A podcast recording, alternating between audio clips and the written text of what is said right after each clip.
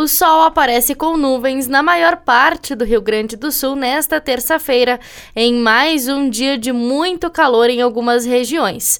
Uma maior presença de nuvens reduz as marcas dos termômetros no centro, oeste e sul do estado, mas o noroeste e o norte gaúcho vão seguir com calor intenso. O noroeste deve ter uma tarde de máximas muito acima do normal e incomuns, mesmo para regiões acostumadas com calor nesta época. Pancadas de chuva isolada atingem desde de manhã cidades do oeste e do sul, e da tarde para a noite setores localizados de outras regiões.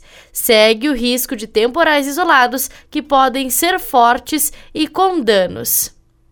Em Porto Alegre, os termômetros variam entre 23 e 33 graus.